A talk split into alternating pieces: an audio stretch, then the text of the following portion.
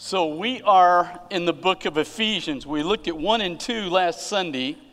We're going to verse 3 today, so I want you to open your Bibles there. We're going to cover a little bit of ground, so keep them open. I need to recapitulate what we talked about last Sunday morning.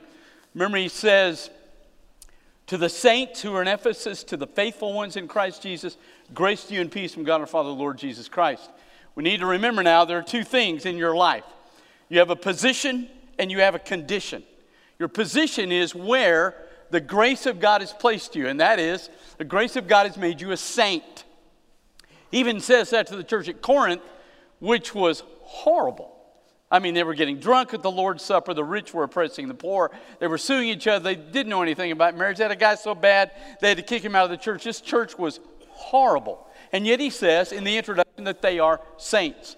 So, sainthood is what God establishes for you in the grace of Jesus Christ. You do nothing to get it, He does it for you, which is why you can't lose it. Once sainthood occurs in you, it's permanent. So your position is static, it is set, it does not change. Your condition, he says to the saints who are faithful, your condition is based on your faithfulness to the position you have in Jesus Christ. So your condition is going to change. There are days you're going to reflect your position better than other days.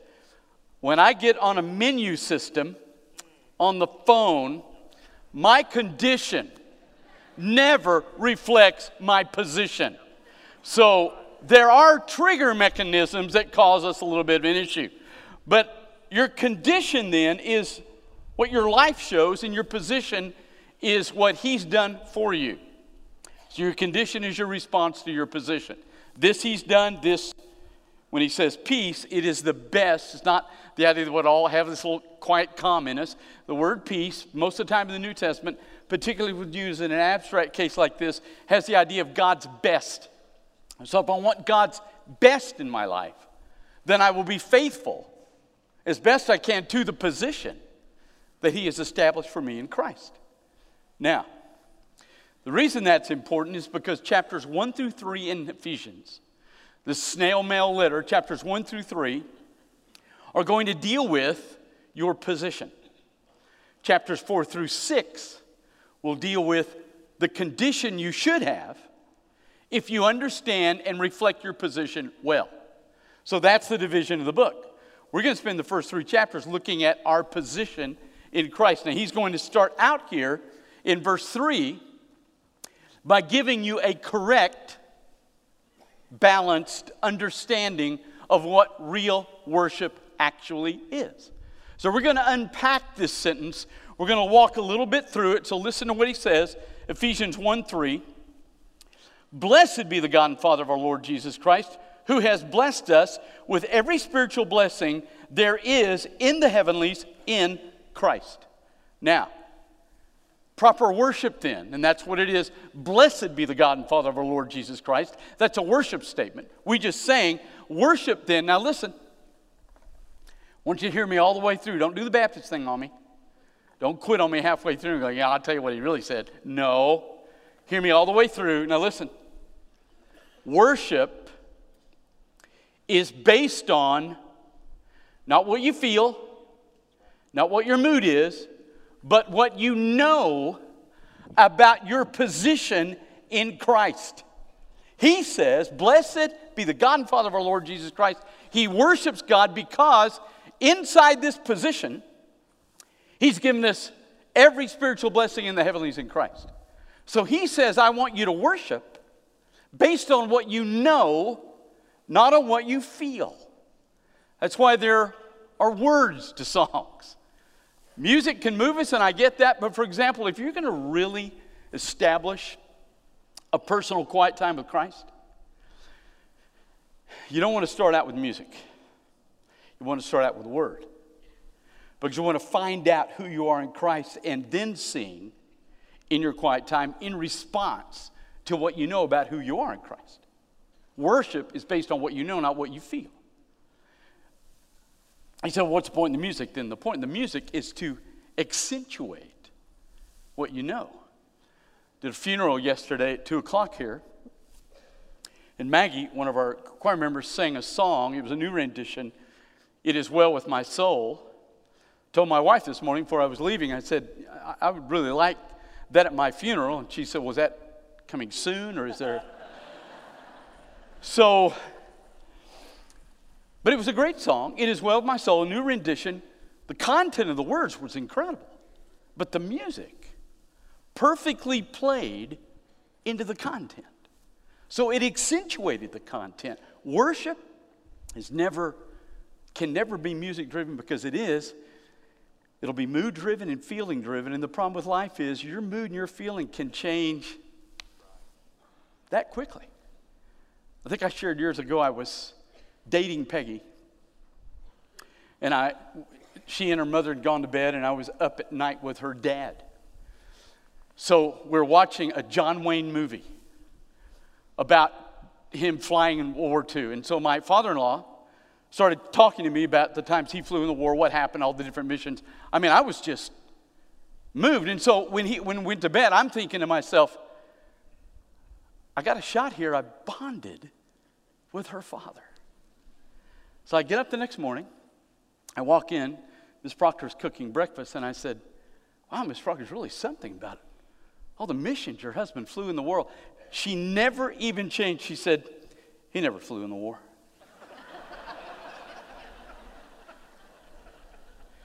That's how quickly you can lose feelings. Because I had really good feelings when I went to bed. I had really good feelings when I got up. And in an instant, buddy, they are gone. Now I have a new feeling that I can't share here in church. So, your feelings can alter. So you don't want your worship based on what you feel. They're going to be hard days. They're going to be difficult days. But there's never a single day you cannot bless God for what He's given you in Jesus Christ. Because it's in the grace of God, it can't be lost. So, you base your worship, He says, on what you know. So before He spins into the depth of what you know, He gives you one simple statement that I want us to unpack today. Now, listen. Blessed be the Father and Lord Jesus Christ, who has blessed us. Okay?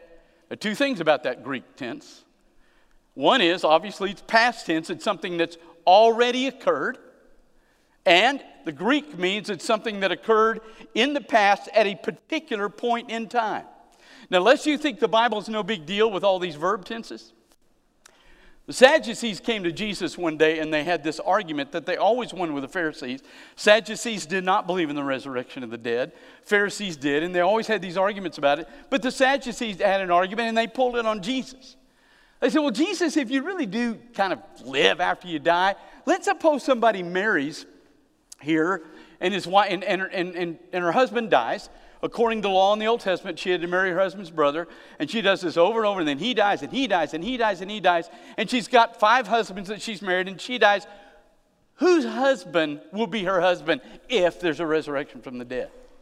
And so Jesus makes this great statement to him. He says, Look, guys, you don't know the power of God, nor do you understand the scripture. When God spoke to Moses, he said, I am the God of Abraham, Isaac, and Jacob, not I used to be. He based his understanding of eternity on a verb tense in the scripture. So when the Bible says, back here at a moment in time, God placed something in your life, it's already done. Okay? Now here's what he placed. Look at this. Who is blessed to us with every, how many? Every spiritual blessing in the heavenlies in Christ, not physical blessings. That's where the charismatics miss it.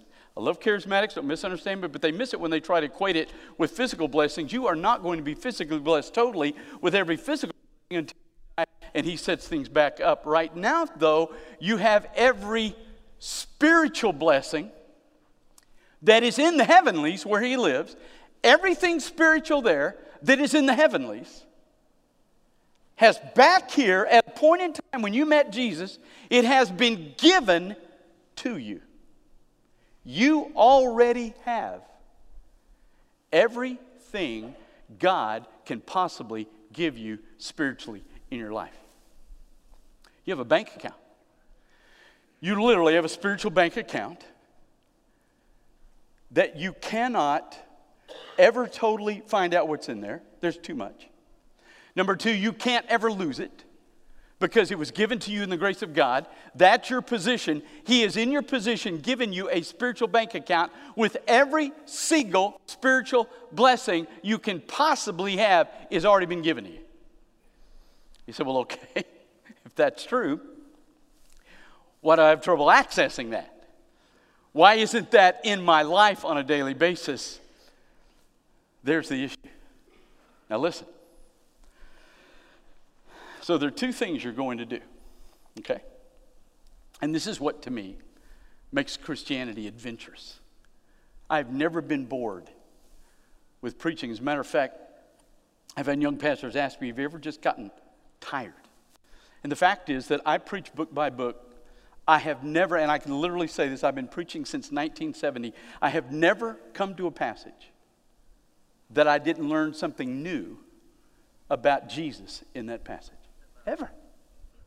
So you can't ever finish learning everything you have, but here's what you're going to do you're going to get alone with the Father, you're going to read the Scripture, you're going to try to figure out what you do have spiritually from Him, and then when you find that out, you will discover when you learn, when in the text, it will tell you two things. The text will tell you what you have, and then it will tell you how to pull it into your life. For example, go with me to the book of Romans, chapter 6. Go with me over there.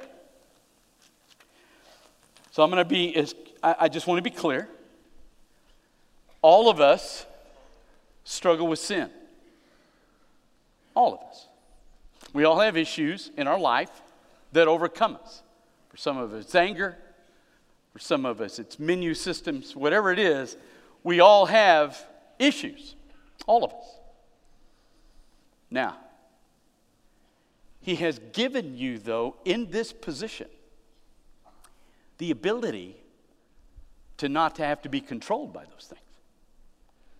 Now, listen to what this says. Now, I, I, I grew up all my life hearing that you had two natures in you. You had a bad nature and good nature, and they fought. And there was an old uh, illustration a missionary talked about going on in uh, Native American reservation, and he led the chief to Christ. And he came back a year later and he asked the chief, How are things going spiritually? And the chief said, Look, I feel like there's two dogs in me one, one, one uh, bad, one good. And he said, Well, who wins? And he said, well, Whichever one I feed the most. That's a cool little story. Number one, it's not true. But number two, it's wrong. You don't have two natures in you. You've never had two. You've always only had one. Adam and Eve had one. They had a divine nature. They lost that and it corrupted, and now they had the second nature that Adam has passed down to us. Now, listen to what the Bible says. Okay? Now listen to this Romans 6, verse 6. Knowing this, that our old man, that is the nature that we used to have has been crucified with Christ. What happens when you're crucified? You're killed, you're dead. He's been crucified with Christ that the body of sin might be nullified so that we might no longer be enslaved to sin. In other words, I don't have to have the menu control me. I don't have to be enslaved to that because there's been a change in my life. That's my position. He has, in my position, through His grace, conquered and kicked out the nature I inherited from Adam. Now, watch this. For the one who has died has been set free from sin. If we have died with Christ, we believe that we shall also live with Him. How do we live with Him? That is, He's going to go into that in Romans 8, where the Holy Spirit indwells us. Knowing that Christ was raised from the dead, no longer shall He die. Death shall no longer rule over Him. For in that he died, he died once for all to sin, but he lives, he lives to God. Now listen, because that's a reference to Romans 8, the Holy Spirit. Listen to what he says. First imperative in the entire book of Romans. Therefore, consider yourselves dead to sin, but living to God in Christ Jesus. So, here's what I do I read that Here's what's happened in my position. Back here, when I met Christ, He killed off my old man. He reimplanted me with the Holy Spirit. Now, How do I pull that into my life? I do what he says in Romans 6. I get up in the morning and I consider, I believe about myself that the old man's gone and that the Holy Spirit's alive in me. And in the power of the Holy Spirit, I can say yes to God and no to the enemy. I believe that. And my belief in that, my reckoning that, my considering that, my believing that, pulls it out of my account into my life.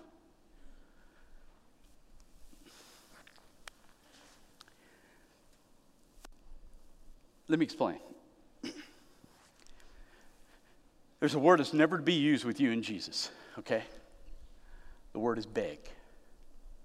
Most of the time, I, I know, let me just talk about me. In my own life, in the past when I've struggled with sin, I have wept and begged God, God, please give me victory over this sin. He can't answer that prayer because He's already answered it. Back here when I met Christ, He gave me the victory. Now, it's whether or not I believe that, and by my belief, I pull it into my life. So when I sit here and beg and beg and beg, God's going, I can't help you. And then we struggle because we beg and beg and beg and we don't understand why He doesn't fix us. He's already put in play what we need to say yes to Him and no to the other guy. So I can't beg Him for something He's already given me. He can't answer that prayer. So I don't get up in the morning and say, okay, God, I'm going to face some stuff today. Give me victory. No, no, no. I get up in the morning and assume that He's already conquered everything I will face. And in the power of the Holy Spirit, I can say yes to Him and no to Him. So I have this positional victory that I access into my life through my faith, and thus that position, as I understand it and I believe it, changes my condition. Now, let me show you another deal. Look in the book of James, head over there. I love hearing those pages turn. How many of you brought your Bibles today, by the way? All right, there's hope here, Central. James 1, beginning in verse 5. I want you to listen to what he says. Remember, every spiritual blessing, Romans 6, I pull it down into my account by what I believe. Now, listen, I have to combo two things here. If any one of you lacks wisdom, that would be all of us. Let him ask from the one who gives, from the God who gives to all men freely. And I love this next word in the Greek is, and does not kick it back in his teeth. And he shall give it to him. But let him ask in faith, not wavering for the one, not doubting for the one who doubts is like a wave of the sea tossed about and moved about. Don't let that man think he will receive anything from the Lord double, a man who is double souled, unstable in all his ways. Now, listen.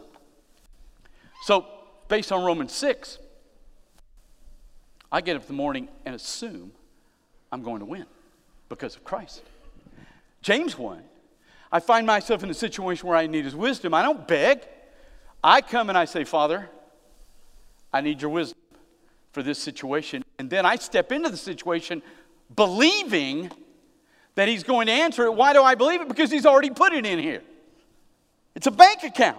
He's already put it there. My request and then my trust in the request, I base my faith on the fact that it's already there. And if it's already there, he will give it to me. So I don't beg him for wisdom. I ask him for it. I believe it's coming. And he puts it in there. So for the rest of your life, what you're going to do is find what the principles are in your position and how to access those. And you're going to do that. And when you do that, it's going to change your condition so that you will more and more look like the position that His grace has placed you in. So it is your faithfulness to what you know about your position that alters your condition.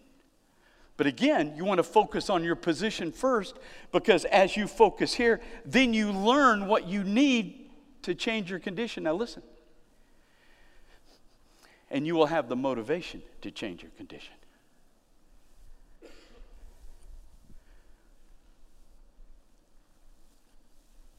Ephesians 1, 3 through 14, we're going to look at in four weeks, probably three or four weeks. It is one sentence in the Greek,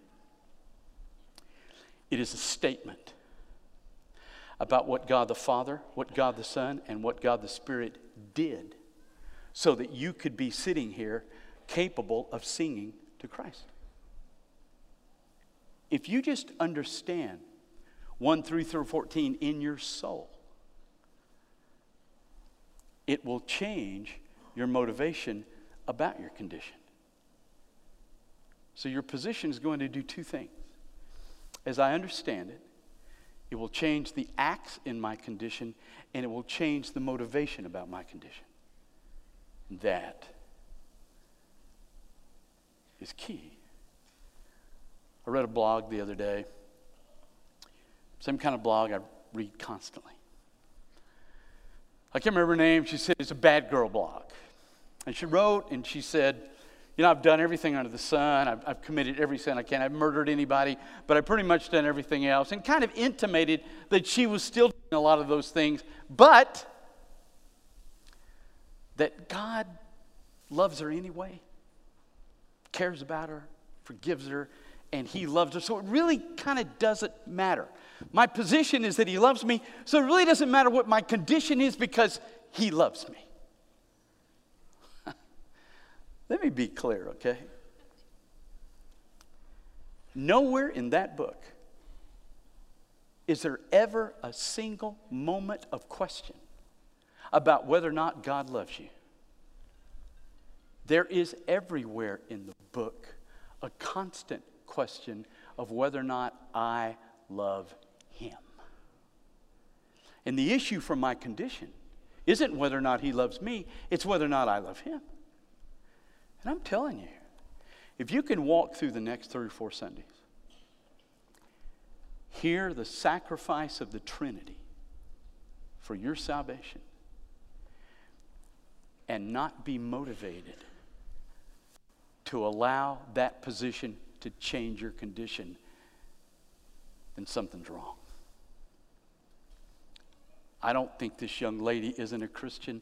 I just think she's never fully understood what God did for her in His grace. His grace is not to create us in a position so we can just wander around and say, He loves me and I can do anything I want. No, no, no, no, no. The purpose of His grace is to alter who you are so that, because here's the deal, and listen to me. We're never going to be perfect, and I get that. But people don't see your position without seeing your condition. They've got to see something here that reflects something here. So he wants to alter that so that you're not the only person that experiences his grace. And he ends the statement in verse 3 with it's in Christ.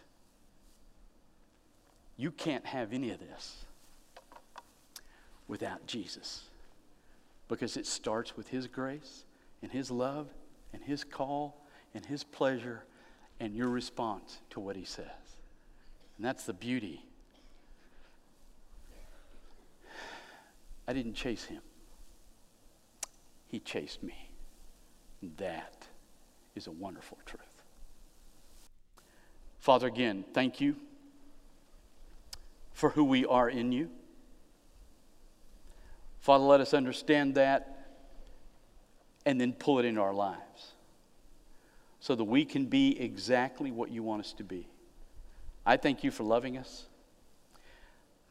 I just tell you, I thank you for chasing me, giving me a chance to come to Christ, transforming my life, and showing me these years all that you've shown me with the understanding I simply can't exhaust that. Thank you for that adventure. Thank you for that thrill. And bless us today as we leave this room in Jesus Christ's name. With your heads bowed and your eyes closed.